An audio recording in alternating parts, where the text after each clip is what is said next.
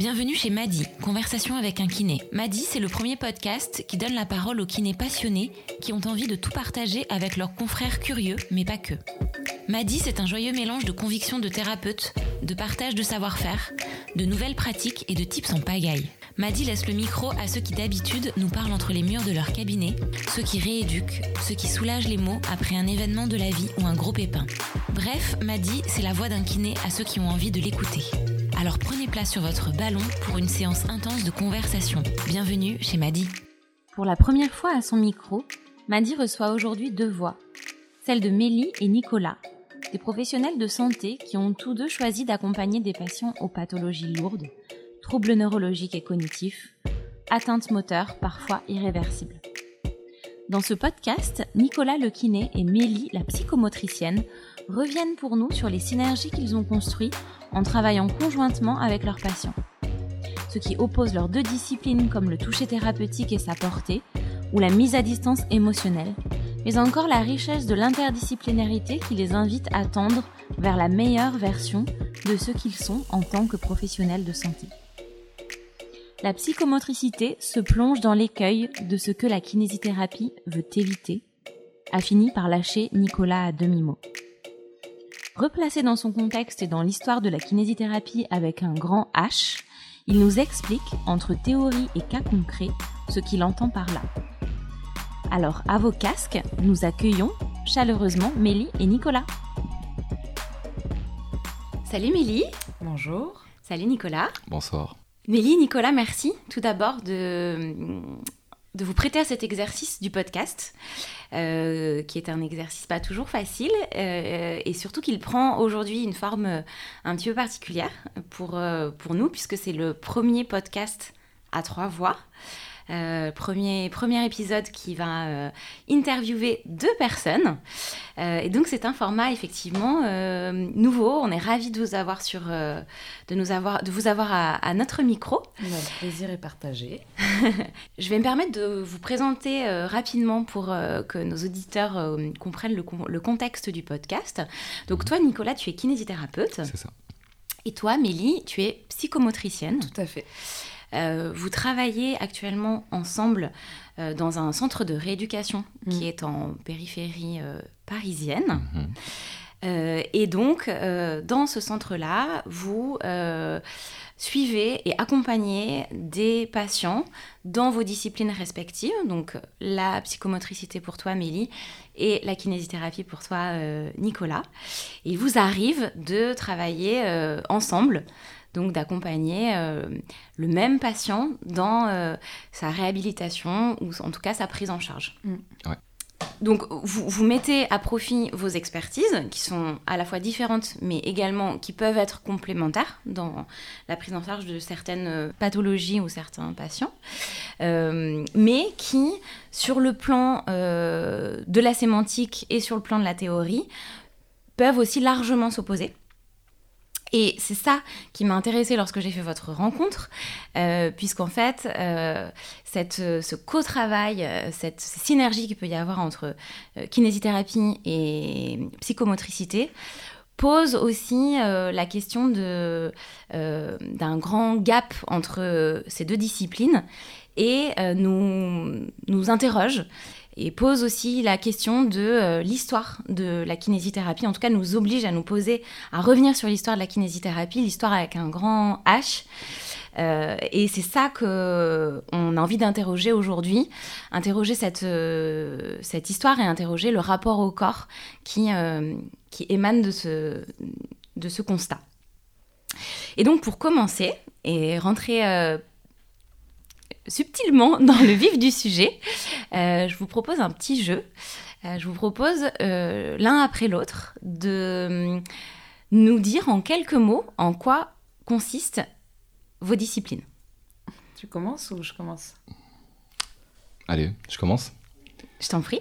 Alors, la kinésithérapie, masso-kinésithérapie, pour ceux qui ne le savent pas, ça consiste, déjà c'est une profession paramédicale. Mm-hmm. Et ça consiste à prendre en charge des patients qui viennent nous voir avec euh, des troubles, souvent d'ordre musculo-squelettique, mais qui peuvent toucher plein plein de champs. la prise en charge et les champs recouverts par la massokinésithérapie sont très larges. Ça peut aller de la pédiatrie à la gériatrie déjà. Ça peut prendre en charge la, le respiratoire, le viscéral. Donc on a vraiment des champs d'action un petit peu partout qui sont clivés en, en différentes expertises.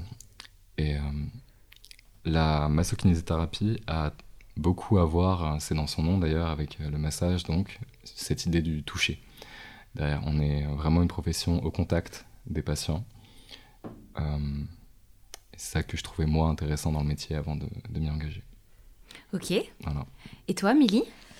Alors, euh, la psychomotricité, c'est aussi une discipline paramédicale euh, et qui s'inscrit dans, dans, une société où on a une vision du corps assez cartésienne, dualiste, où on considère que le corps et l'esprit sont deux entités différentes et en fait, la psychomotricité a vocation à dire que en fait, c'est une seule et même entité et qu'il y a toujours une interrelation euh, constante entre le corps et l'esprit. Et de fait, par rapport à la kinésithérapie, si on fait une petite comparaison, euh, tu me dis si je me trompe, mais la kinésithérapie, elle va plutôt avoir tendance à s'occuper des processus et des troubles internes, physiques, physiologiques. Qu'est-ce que tu entends par interne? On va non mais ça veut dire que c'est des troubles euh, comme tu dis viscéral euh, articulaires musco-squelettiques et nous on va réinscrire en fait le sujet euh, dans une histoire je dis pas que vous le faites pas mais on va prendre en compte tout le vécu relationnel et émotionnel et du coup on prend en compte l'environnement euh, qui vient agir aussi sur euh, le patient, enfin la personne, et comment aussi le, la personne agit aussi sur l'environnement. Mhm. Et du coup, tous les troubles, on va dire, euh, corporels, on considère qu'ils ont une répercussion aussi sur le psychisme et inversement. D'accord. Voilà. Super. Avant notre enregistrement, quand on s'est rencontrés, mhm. on a parlé, et beaucoup parlé d'ailleurs, de toucher, de toucher thérapeutique. Mhm. Euh, moi, j'aimerais bien qu'on choisisse cet angle-là pour euh, euh, rentrer effectivement dans le, dans le concret de ce podcast et que vous nous, vous nous expliquiez finalement qu'est-ce que, en quoi consiste pour vous le toucher thérapeutique et quelle est votre façon de le pratiquer à chacun? déjà, en entrant à l'école, moi, le toucher thérapeutique, euh, j'avais pas la notion, je savais pas ce que c'était, je savais même pas que j'allais l'apprendre. Mais c'est vraiment quelque chose qui s'apprend à l'école et euh, qui n'est même pas, j'ai envie de dire, forcément verbalisé. Et euh, ça se comprend quand on sait ce que c'est au final. Puisque le toucher thérapeutique, c'est un truc que j'ai au final un petit peu travaillé puisqu'il a une place assez importante dans le mémoire que j'ai fait. Et ça m'a forcé à travailler un petit peu la notion. Euh, euh, l'intitulé de, ton mémoire, c'est euh, Comment s'acquiert le, le, toucher thérapeutique dans la formation initiale en massokinésithérapie. Ok, donc, on est vraiment. C'est à la place dans le titre, donc c'est forcément, j'en parle un peu. Et ce que je dis sur ce toucher thérapeutique, c'est qu'il n'est pas à la portée de tous et qu'il y a une formation qui est nécessaire, formation dans le sens de former quelqu'un, de le transformer aussi, et que je suis obligé euh, de me référer à l'origine étymologique du mot. Thérapeutique, ça vient de thérapeutikos, qui euh, en grec veut dire qui prend soin. Donc on voit tout de suite que ce qui définit un toucher qui est thérapeutique, c'est son, action, son but. C'est un toucher qui prend soin. Comment prendre soin? Comme on l'a dit, il y a nécessité euh, d'apprentissage pour ça. Et du coup, ce qui frappe en kiné, c'est qu'un toucher thérapeutique est nécessairement technique. Et c'est là où peut-être on viendra à, discuter de la notion par rapport au toucher thérapeutique dans la psychomotricité. Mhm. C'est que c'est un toucher qui se départit d'émotions par l'entraînement, par l'habitude, parce que la maîtrise technique, en fait, doit être reproductible. Et le cas par cas, en quelque sorte, euh, et en théorie, bien sûr, puisque je ne peux pas m'exprimer pour chacun des, chacune des prises en charge de chacune des personnes, mais euh, un toucher reproductible euh, par la technique est nécessairement euh, des parties d'émotion. Alors, effectivement, tu peux pas te mettre dans la peau de chaque praticien, mhm. mais on peut quand même se référer à l'enseignement théorique tel qu'il existe aujourd'hui dans, dans, les écoles mhm. et la, la, mise à distance émotionnelle, mhm. c'est quand même quelque chose qui est largement demandé en fait. Ça fait partie quelque part des piliers de la pratique. C'est ça, mais qui reste très implicite. C'est ça que j'ai découvert avec assez de surprise. C'est que c'est à aucun moment verbalisé. C'est quelque chose qui se fait presque en parallèle, en fait, qui est, c'est un nécessaire qui est euh, sous-tendu, qui est amené par, par, par la, l'inertie de, de ce qu'on apprend. J'aimerais juste revenir sur le toucher technique et pas des parties d'émotion. C'est, on nous l'apprend tel que, tel qu'on aimerait qu'il soit. C'est-à-dire que dans l'idéal, il l'est. Mais justement, dans ma mémoire, j'essaie de montrer que il ne l'est jamais nécessairement quand on a affaire à deux êtres humains qui se touchent. C'est jamais anodin. Et c'est là peut-être. C'est le touchant touché. Voilà. quand euh, on touche, euh, on est aussi forcément touché. La réciprocité de l'action, tout à fait. Mais la, la grande différence, c'est que nous, on, a, on acquiert finalement dans la formation peu de technicité justement sur euh, le toucher thérapeutique. Mhm. Euh, on nous en parle beaucoup. Euh, et on nous parle à travers euh, une notion qu'on appelle le dialogue tonique. on considère que le tonus va influencer le tonus de l'un, quand on va toucher une autre personne, va influencer le tonus de l'autre. Si quelqu'un va être tendu, on va avoir tendance à être en hypertonie. Si je vais te serrer la main, Geneviève, tu vas avoir tendance aussi à avoir une euh, poignée euh, assez ferme. Mhm. Voilà. C'est juste, Donc, euh, c'est exactement ce qu'on apprend aussi, par exemple, enfin, ce qu'on apprend quand on voit un... quand on berce un bébé qui est détendu, qui est apaisé, qui a bien mangé. Quand on l'a dans les bras, ça va avoir tendance, nous aussi, à nous apaiser. Voilà. Donc, de façon comme ça, instantanée et inconsciente, le tonus de l'un influe le tonus de l'autre. Donc nous, on le pratique peu finalement dans, nos, dans la formation.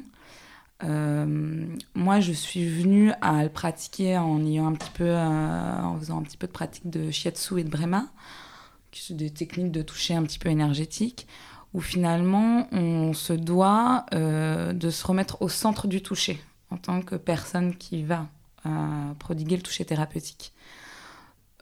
Et euh, effectivement, comme dit Nicolas, du coup, c'est pas une technicité. On, on va euh, imprégner forcément le patient, nous, de notre propre émotion, mais aussi on va se laisser euh, imprégner de l'émotion du patient. C'est inconscient tout ça, mais en tout cas, voilà, il y a quelque chose qui circule, une énergie. En off, tu nous parlais de toucher incarné. Et, et je trouve que la notion est hyper intéressante en fait, c'est-à-dire qu'elle est, enfin le, euh, le toucher et euh, euh, ressenti, ou en tout cas l'acte du, du, praticien est, vécu dans sa chair. C'est ça. Mm. Il est vécu et moi souvent, bah, il y a des patients qui, enfin ça m'est arrivé que des patients disent, mais je ressens aussi votre émotion à vous. Et effectivement, je ne peux pas être que dans une technicité pure, mm-hmm. Parce que du coup, là, je ne serai plus dans du toucher thérapeutique. Le toucher thérapeutique, ça a aussi, moi, pour but de, réinformer le patient sur une enveloppe, sur son corps, sur ses limites corporelles. Parce que, euh, voilà, après, bon, tout dépend après des, pathologies, mais il peut y avoir aussi des angoisses euh, archaïques corporelles où l'enveloppe est mise à mal, de mhm. par euh, la pathologie, de par des soins qui ont été invasifs, intrusifs. Et du coup, il y a aussi quelque chose de englobant, peut-être même maternant, euh, et du coup, on est un support, à travers le toucher thérapeutique, on est un support, euh, un support au vécu du patient. Et, euh, et après, chaque toucher thérapeutique, enfin chaque séance, il y a une verbalisation qui est mise à l'œuvre après. C'est pas juste on touche, je fais mon, voilà, mon toucher et je laisse le patient avec ça. Je viens le questionner sur justement ce que ça lui procure en termes de sensations, en termes d'émotions. Euh, et comment il ressent son corps. Tu as employé un mot que j'ai envie de relever parce que euh, je le trouve non seulement fort, mais euh, presque antinomique avec l'acte de soins, c'est le mot maternant, exactement. J'avais envie de le relever aussi. Exactement. Et, euh, et du coup, j'aimerais bien que vous reveniez là-dessus et que toi aussi, Nicolas, tu donnes ton avis là-dessus parce que euh, euh, je, trouve que ça pose véritablement question quand on mhm.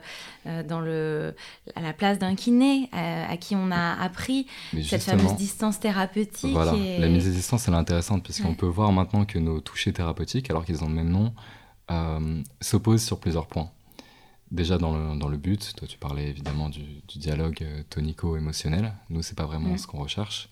On recherche justement de, à se mettre à distance. Donc, euh, on voit en ça que la pratique de la psychomotricité est bien plus engagée euh, émotionnellement qu'une pratique kinésithérapique. Et que, à la limite, on, fuit cette émotion, puisqu'elle desservirait en quelque sorte l'acte. et du coup, toi tu parlais de toucher incarné. Nous, ce serait presque un toucher désincarné dans la manière dont on l'apprend aussi, parce qu'on on, met à distance aussi euh, l'humain du corps qu'on touche. Il y a cette espèce de, euh, de retour à la personne qui s'opère euh, dans les années récentes, enfin, si je ne m'abuse encore. Mm. Mais il y a cette nouvelle approche qui vient avec la réforme.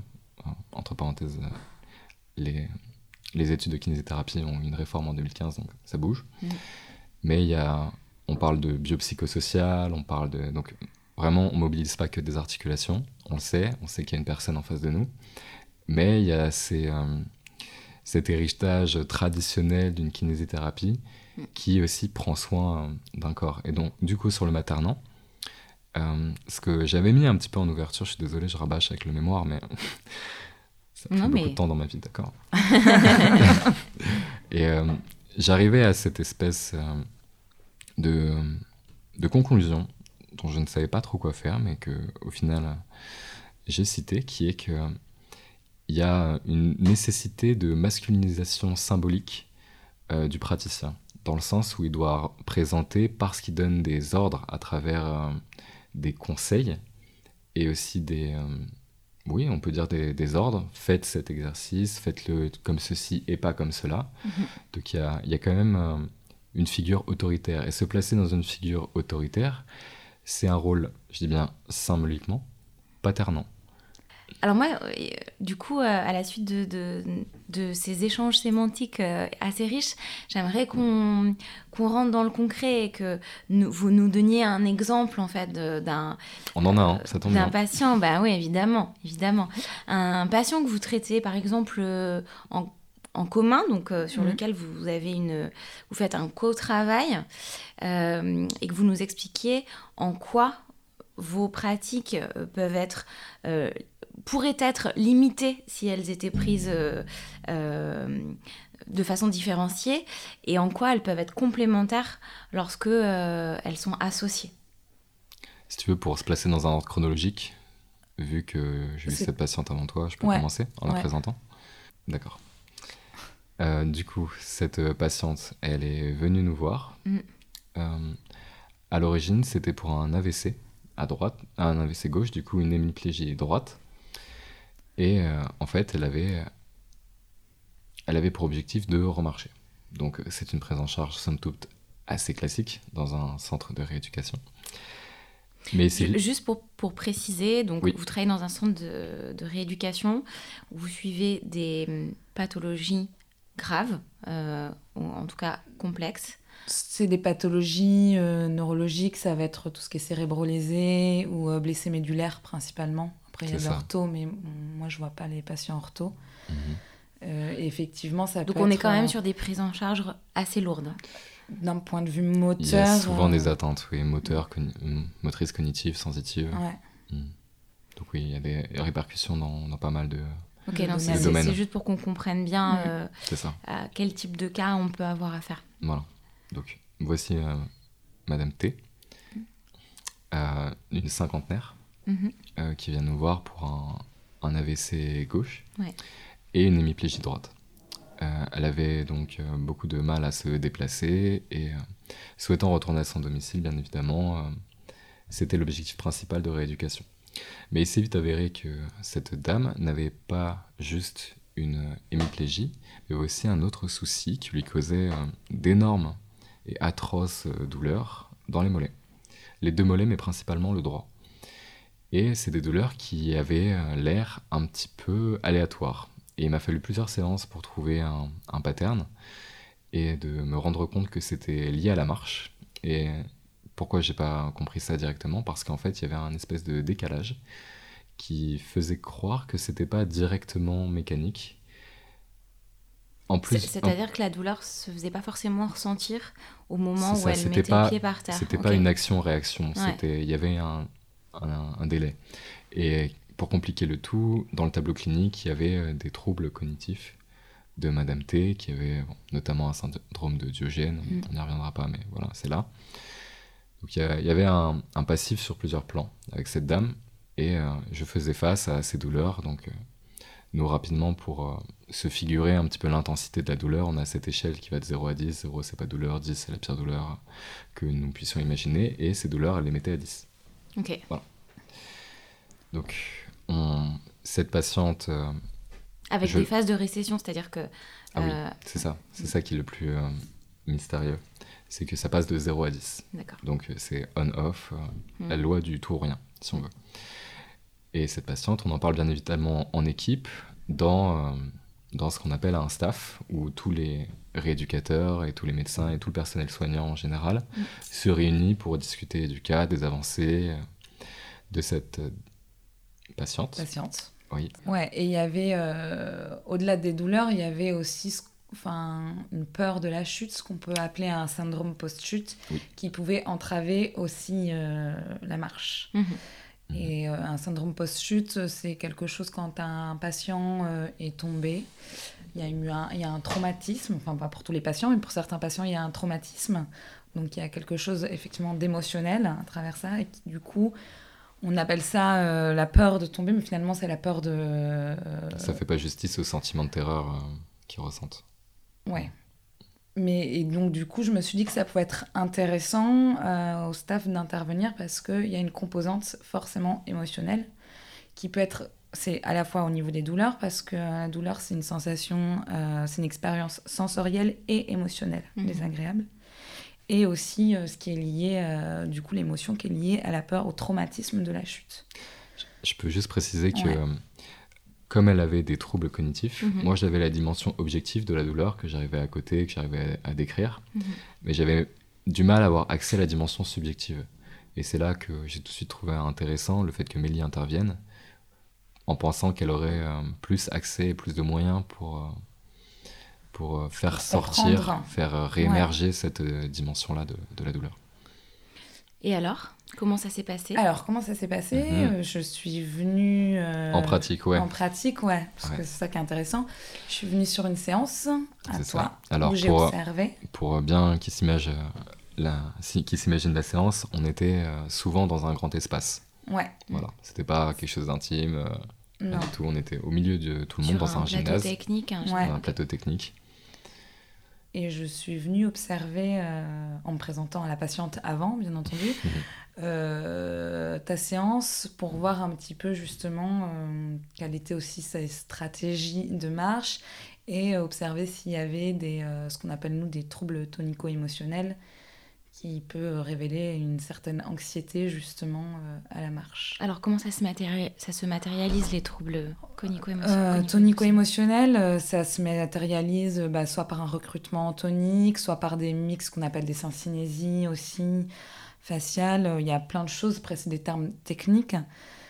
Euh, On peut peut-être les, les expliquer très rapidement. Juste, euh, elle, elle, avait tendance à se crisper. Ouais, donc c'est ça. justement, ouais, une, hypertonie, à se crisper, à avoir, elle aussi, c'était très flagrant au niveau du faciès. Ouais. et puis être un peu en apnée, avoir les la bouche euh, au niveau des mâchoires assez tendue, mhm. enfin serrée de fait. Et euh, donc du coup, voilà, je suis venue observer et, euh, et après, ce qui est intéressant, c'est de réinterroger, réinterroger le, le, patient. Donc je l'ai vu après en individuel. Ouais. Donc on avait une séance par semaine ensemble et sinon on la voyait séparément. Voilà. Moi quatre fois par semaine, quatre à cinq fois et toi? Et moi deux fois dans la semaine. Donc une fois avec Nicolas et une fois on se voyait que toutes les deux dans ma salle. Donc là par contre dans quelque chose qui est beaucoup plus intime. Mhm. Euh, et du coup le but, c'est aussi de comprendre pour elle, essayer de verbaliser euh, ce que signifie la marche et ce que signifie la chute. c'est une patiente qui avait beaucoup chuté dans son passé euh, bah, antérieur à l'AVC, sans que ça provoque euh, de, peur. Mais suite à l'AVC, elle avait de retour à la chute à plusieurs reprises et elle s'est blessée. Et euh, pour elle, ça recouvrait la chute, à la fois la peur de se blesser, mais la peur d'être euh, au sol sans que personne puisse l'aider. Mhm. Donc ça, il, il, a fallu aussi que je l'interroge, essayer de verbaliser ça pour ce qu'elle essaye de symboliser, même si c'est dans l'inconscient, mhm. symboliser justement cette peur. La peur de la situation de la détresse. peur, voilà, de mhm. détresse, où finalement il y a quelque chose de très abandonnique. qui m'a marqué, c'est le terme abandonnique. Je viens de le dire, merci Nicolas.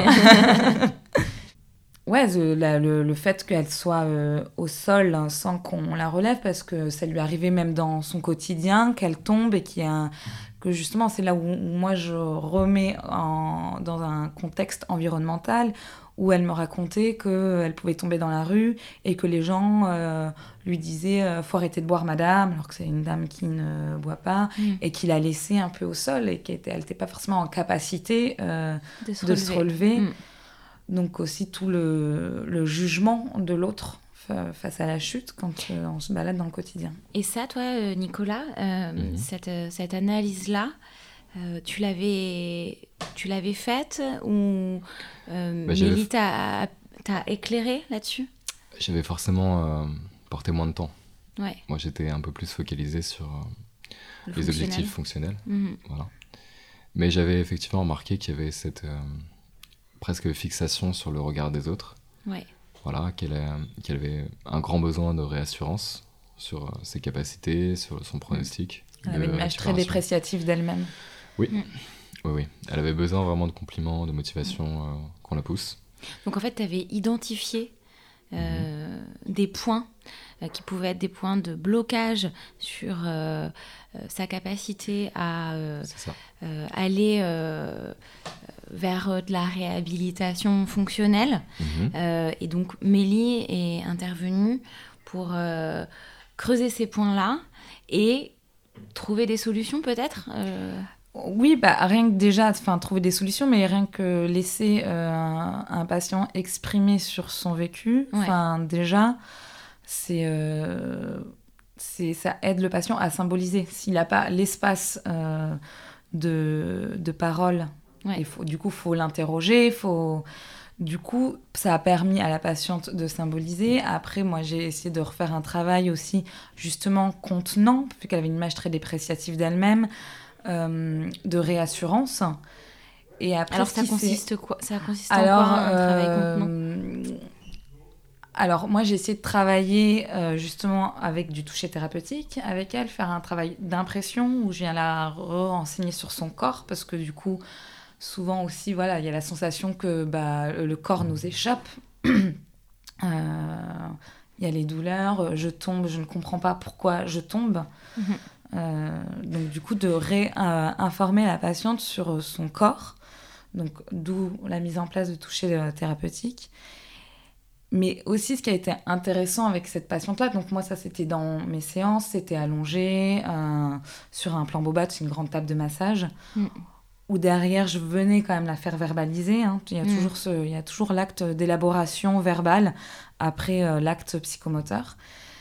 Et dans le cadre avec Nicolas, ce qui était intéressant, euh, c'est que je suis venue. Non, mais en fait, je suis venue, je portais un regard justement euh, supplémentaire et elle s'est mhm. sentie soutenue euh, par deux personnes, comme les deux piliers, les deux jambes, je vais peut-être un peu loin dans la symbolique. Mhm. Mais, mais... plus, que le simple nombre, je trouve que vraiment ce que tu m'as apporté, et c'est ça je pense qui va intéresser les collègues pour la psychomotricité, c'est que tu l'as vraiment mise euh, beaucoup plus à l'aise, je l'ai senti plus à l'aise.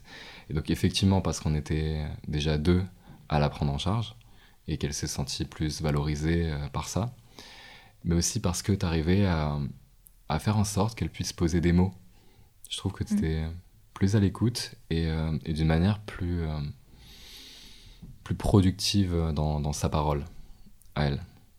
Vraiment. Qu'elle a pu qu'elle a pu se livrer en fait, qu'elle a commencé à se livrer réellement, à s'ouvrir sur euh, certaines choses qu'elle ressentait, mais auxquelles moi je passais euh, totalement au travers parce que je lui laissais peut-être pas l'espace pour les exprimer, mais que tu as permis. Et qu'elle, et ouais, qu'elle pouvait pas nécessairement conscientiser. Mmh. Mmh. Très bien. Ensemble, je vous ai aussi entendu parler de, de d'une autre euh, bizarrerie sémantique, mmh. c'est la notion de corps mortifère versus de corps lame euh, euh, alors non, c'était le corps corper. Ah, peut-être. D'accord. Et bah du coup, euh, est-ce que vous pouvez nous expliquer de quoi il s'agit? Parce que je trouve que c'est une... C'est moi qui avais amené ça. Ouais. c'est, c'est la phénoménologie. c'est Husserl. Je suis très mauvaise pour les, les noms étrangers. Euh, et le corps corpeur, ça va être plutôt le. En fait, il dissocie euh, voilà, le corps corpeur qui va être plutôt le corps anatomo-physiologique. Mhm. Et euh, le corps leb qui est le corps vécu, lieu de sensation et d'émotion. Et après, c'est peut-être très radical et très réducteur, mais de dire que toi, tu avais plutôt une vision du corps corpeur, quelque part. C'est pas si radical vu qu'on a une vision anatomique avant tout. Voilà, c'est ça. Euh, et Vous avez une vision anatomique et mm. Euh, du coup c'est peut-être là dont est venu le, côté mortifère euh, de fait oui, ça me fait penser beaucoup à quelque chose que du coup j'aurais pu dire qui est la notion platonicienne de corps tombeau. Et chaque douleur nous rappelle en fait à, à, à l'encapture de quelque chose de plus de notre substance dans, dans notre réalité corporelle, euh, réelle euh, et terrestre. Et donc hmm. il y a cette dissociation qui se crée. Tu vas trop loin pour moi. ah bon Mais c'est un peu ce que tu dis. C'est que euh, on habite notre corps pleinement quand il est corps leb, donc ouais. habitacle de sensations, hmm. d'émotions, de relations. Voilà. quand ça va bien, le, le corps, on l'oublie, on, on, on, le on l'habite pleinement. C'est ce que dit cette notion euh, un petit peu dualiste, du coup. Et euh, au contraire, quand il y a la douleur, quand il y a mm. cette douleur, il nous échappe, on le comprend plus. Celui avec qui on était en dialogue si fluide, euh, tout d'un coup nous paraît étranger. Mm. Et étrange. Et, oui, et, surtout la douleur, ça modifie son, rapport au corps parce que soit on va oublier la partie douloureuse. Donc du coup, il y a quelque chose, on n'est plus dans un corps, euh, on n'a plus la sensation d'un corps hmm. global, soit on n'est plus que cette partie douloureuse. Mhm. Donc quoi qu'il en soit, à chaque fois, euh, il n'y a pas cette globalité corporelle. Ouais. Et je sais plus pourquoi on en est venu là, parce qu'on parlait du corps corpeur et corps live. Exactement, exactement. Et en fait, moi, je, voulais en venir tout simplement à ce que ce qu'on comprend quand on vous entend parler et qu'on vous entend parler de votre travail euh, euh, un peu comme une team d'associés en fait qui apportent euh, ces, expertises complémentaires au service en l'occurrence d'un patient là mmh. aujourd'hui ce qu'au travail là vous avez le luxe de pouvoir le faire dans cet environnement-là. je crois que vous avez, enfin, Nicolas, toi, tu as cette sensibilité-là au, euh, comment est-ce qu'on fait pour euh, rapprocher euh, le corps de l'esprit, ou en tout cas, c'est un truc, ça se voit à travers tes choix, à travers le mhm. mémoire que tu as fait, là où tu as choisi de, travailler, en l'occurrence ce centre. mais moi, ça pose quand même la question de la kinésithérapie en tant que telle. Et les gens qui nous écoutent aujourd'hui, c'est des kinésithérapeutes. Euh, comment est-ce que on fait pour euh, à la fois garder cette distance thérapeutique dont tu parlais mhm. et qui est euh, a priori nécessaire pour être le professionnel de santé qu'on nous demande d'être et garder cette posture presque paternaliste dont tu parlais tout à l'heure, qui mhm. voilà, et en même temps prendre en compte euh, tous ces paramètres euh, euh, relationnels, dont parle Mélie et qu'elle applique au quotidien dans la pratique de la psychothérapie. Mhm.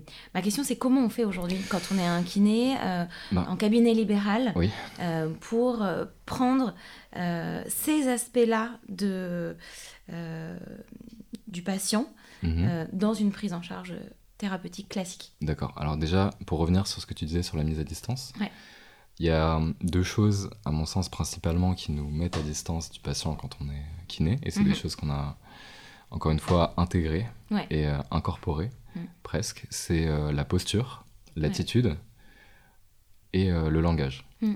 Tout ça, ça nous protège en quelque sorte de cette, euh, ce rapprochement qui serait trop... Euh, et de la charge émotionnelle que le patient peut te renvoyer. Mm. Exactement. C'est pour ça qu'on dissocie aussi beaucoup la compassion, qui est souffrir avec, étymologiquement, et l'empathie, qui mm. est euh, pouvoir avoir la capacité de ressentir en soi ce que peut ressentir l'autre, mais ne, pas, ne pas la prendre, ne pas, ne pas s'en charger. donc il y a ces deux choses. Le langage, comme il est technique, j'y reviens beaucoup, mais ça, ça, ça, met à distance l'expert euh, du, euh, du, du, patient, qui peut être aussi expert, hein, mais euh, mm. qui l'est généralement moins. En tout cas, il y a, y a, cette protection du diplôme mm. symbolique. Et, et aussi du, du, sachant et du non-sachant. Mm-hmm. Voilà. Et il y a la posture, l'attitude. Donc, il y a une mise à distance qui est physique, bien sûr, hein, quand, on, quand on parle déjà. Mais et en même temps une proximité physique indéniable. Mais même dans cette proximité physique, il y a une distance avec la technique. Mhm. Voilà. Donc comment on fait maintenant pour euh, se rapprocher de ça? Mais Déjà, je pense que ce qui est indispensable de faire, c'est de prendre conscience de ce qui nous distancie pour pouvoir euh, rapprocher. Si on n'a pas vraiment ça, je pense qu'on on manquera, euh, in fine, d'outils et de, moyens. Peut-être qu'on y arrivera juste à force de, de, tenter avec cette espèce de d'aisance qu'on gagne à, à, pratiquer, pratiquer encore. Mm. Cette, cette, chacun gagne sa, sa, manière de pratiquer. Mm-hmm. C'est, euh, il a ses habitudes. C'est aussi euh, comment tu reçois le patient. Tu, tu disais par rapport en libéral ou mm-hmm je pense que justement, peut-être qu'en libéral, où il y a quelque chose de plus intime, il y a, des, il y a, le... il y a déjà une pièce, oui. Il y a déjà une pièce, voilà. Mhm. Euh, il y a une relation de dualité, enfin, qui est comme à chaque fois, de façon, entre un patient et un soignant. Mais euh, peut-être qu'en libéral, je pense qu'après, c'est propre à chacun, à chaque euh, tempérament du mhm. kinésithérapeute. Mais il aura plus, il sera plus à même de d'écouter le patient, de l'interroger, et que c'est là où justement euh, en plateau, en centre de rééducation, sur un plateau technique, il y a quand même des, des objectifs qui sont très fonctionnels euh, mhm. de rééducation. Oui.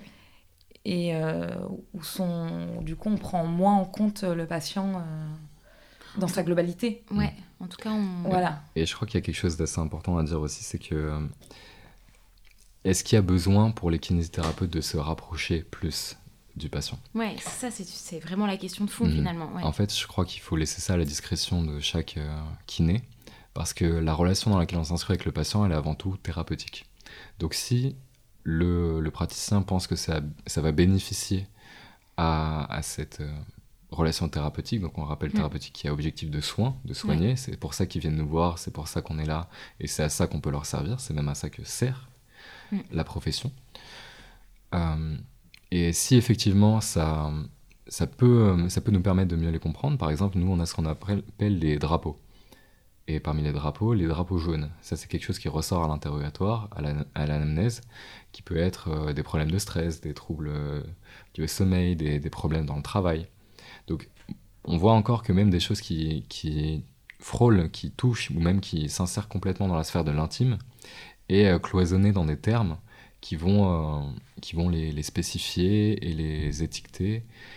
Et donc, il y, a, on, peut voir là, la mise à distance euh, dans les termes. Parce qu'on a un nom pour ça, on le nomme.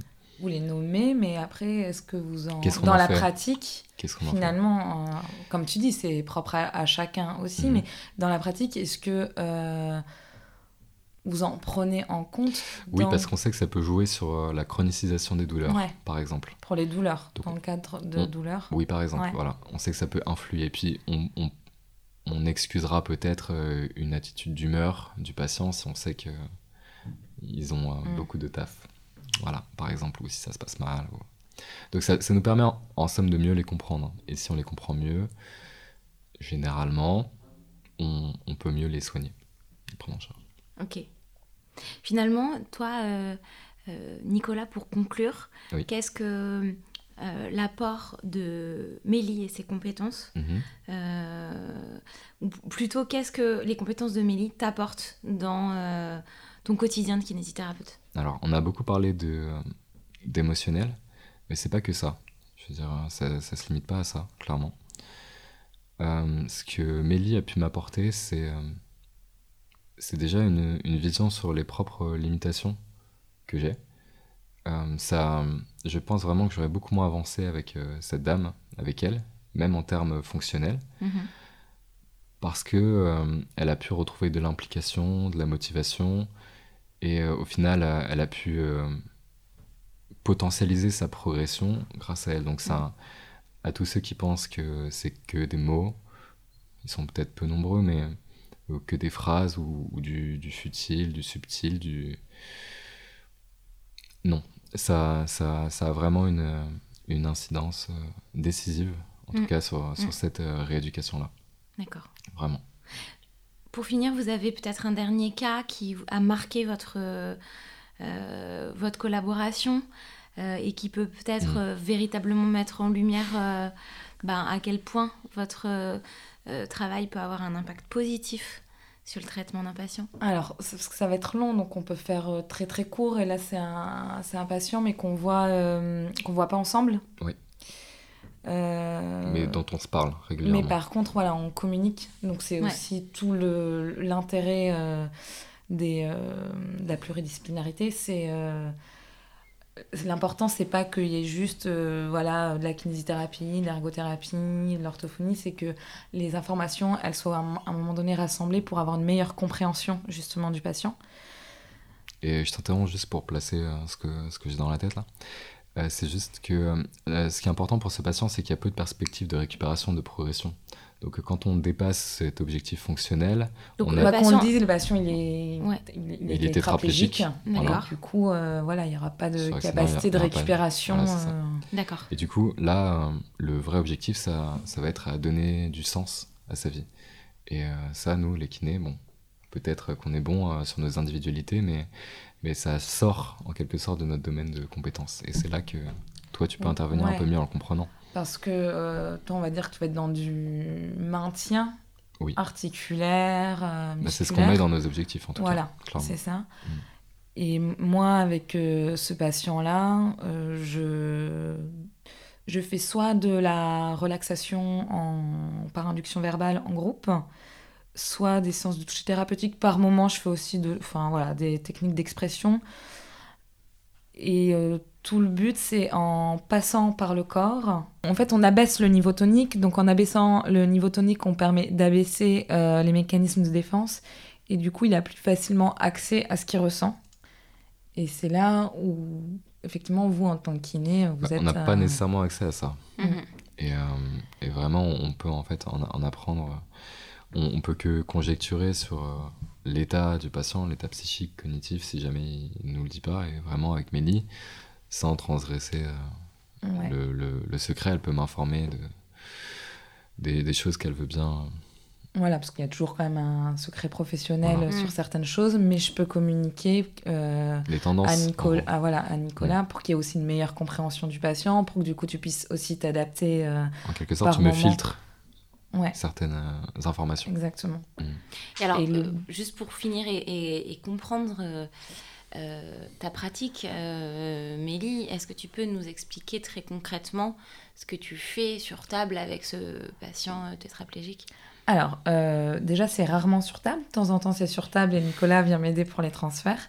Très technique. Voilà, parce que je n'ai pas le gabarit pour. Sinon, ça va être au fauteuil. Donc, ce patient, je le vois deux fois dans la semaine. Une fois, c'est en groupe et c'est de la relaxation où je ne fais que parler. Donc, je l'invite à prendre conscience de son corps. Et il y a une autre séance où je viens faire du euh, toucher thérapeutique, où du coup, je lui envoie des informations euh, pour qu'il puisse, en tout cas, accéder peut-être à une sensation plus globale de son corps, son corps. Euh, Et il est arrivé qu'avec ce patient, euh, il puisse ressentir euh, ses, ses, membres inférieurs, ses pieds, alors que normalement, euh, à aucun autre moment, il, il, les ressent. Mhm. Donc lui, ça le réinforme encore une fois sur ce qu'on va dire son schéma corporel et sur une enveloppe, sur ce qu'il est, enfin voilà, de, de, de ses limites corporelles.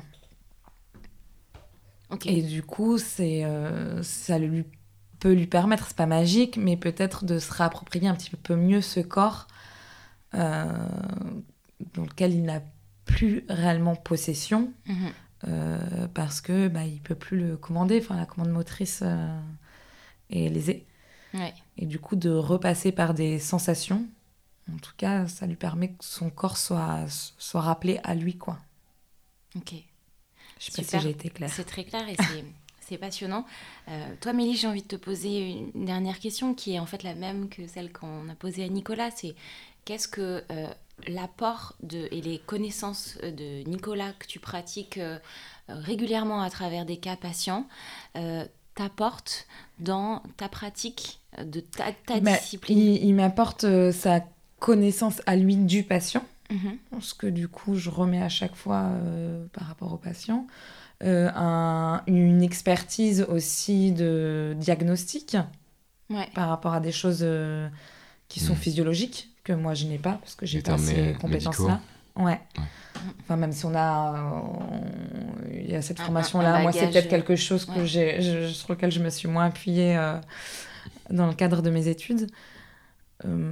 et après, il apporte aussi, voilà, lui, il a une autre relation avec le patient. Euh, et ça, c'est à prendre en compte parce que ça, finalement, c'est encore une fois, c'est le patient dans la relation à que ce soit de personnes proches ou du soignant, quel que soit le soignant. Du coup, ça m'apporte une vision un peu plus globale sur le patient, euh, comment le patient réagit face à Nicolas, comment, quelle est la ça relation. Permet de confronter les, les, attitudes aussi. Ouais. Hmm. Génial. Écoutez, cet échange était passionnant et je pense qu'on pourrait encore euh, en parler pendant longtemps. Euh, Nicolas, je, me permets de te citer parce que on s'est parlé avant pour préparer ce podcast et euh, je crois savoir ce que tu veux dire. Et t'as dit un truc qui qui m'a vachement marqué. Ouais, faudrait le contextualiser, mais vas-y. Alors non, vas-y, je t'en prie. pas pour l'introduire, pour l'expliquer. Donc vas-y. tu as dit la psychomotricité se plonge dans l'écaille de ce que la, la kiné veut éviter. Euh, et, j'ai trouvé que je trouve que c'est ça, ça résume extrêmement bien tout ce qu'on s'est dit là. Peut-être que tu mhm. veux étoffer encore un peu plus. Alors, euh, pour, par pitié pour nos auditeurs, euh, pas trop, je, ne vais pas trop m'étendre. Et ce que je dirais là-dessus, c'est ça peut être mal interprété, j'imagine, parce que ça, ça donne l'impression, écueil, c'est quand même quelque chose de connoté très négativement, mm. que la, psychomotricité se, se, rattache à quelque chose dont la kinésithérapie ne veut pas. C'est pas exactement ça. C'est juste que la psychomotricité est bien plus aux prises euh, en, en, se rapprochant de ce que nous, on esquive en se mettant à distance. Oui. Je crois que c'était très clair et c'est ce, qu'on a. Finalement, tu parles beaucoup mieux de la psychomotricité euh, que moi. Merci Nicolas. Qu'est-ce qu'on peut vous souhaiter pour euh, les années à venir euh? Bonne question. Voilà. J'imagine de découvrir, s'ouvrir à. Bah, D'être toujours curieux mhm. et de jamais tomber dans la facilité parce que mhm. ça peut être. Déjà, on a eu la chance de pouvoir découvrir assez. comment dire assez intensément euh, le, métier de l'autre. Ouais. Voilà, dans, dans la manière qu'on a chacun de le pratiquer. Et euh, je pense que si je devais, je devais me souhaiter quelque chose, c'est de continuer déjà à explorer euh, ce qu'il y a à explorer dans l'interdisciplinarité, psychomotricité, kinésithérapie, masso-kinésithérapie, et peut-être les autres, ergothérapie, puis pourquoi pas les chiros, les ostéos. Super. Bah, écoutez, je crois qu'on va finir là-dessus et euh, se souhaiter à nous. Euh, Qu'est-ce qu'on peut vous, souhaiter ouais, bah, merci de retourner la question. Euh, moi, j'ai envie qu'on souhaite de vous avoir de nouveau dans, à ce micro dans quelques, quelques semaines, quelques mois. Pour, que sont-ils devenus Que sont-ils devenus? Non, mais pour évoquer la suite de, de vos aventures, peut-être? Bah, avec plaisir. Grand plaisir. Merci à tous les deux. Merci. Et à bientôt. Merci à vous. J'espère que cet épisode de Madi, Conversation avec un kiné, vous a plu et que vous en avez pris plein les écoutilles. Si vous voulez nous aider à populariser ce podcast dans la communauté des kinésithérapeutes, alors pensez à laisser un avis sur votre plateforme de podcast, Spotify, iTunes, Apple ou Google Podcast. C'est le meilleur moyen de faire perdurer l'aventure. Si vous avez envie de venir parler au micro de Madi d'un sujet qui vous anime ou dont vous êtes spécialiste, n'hésitez pas à nous contacter sur nos réseaux sociaux ou sur hello@madidoctor m a d d i e d o c t o r.com. À très bientôt sur Madi.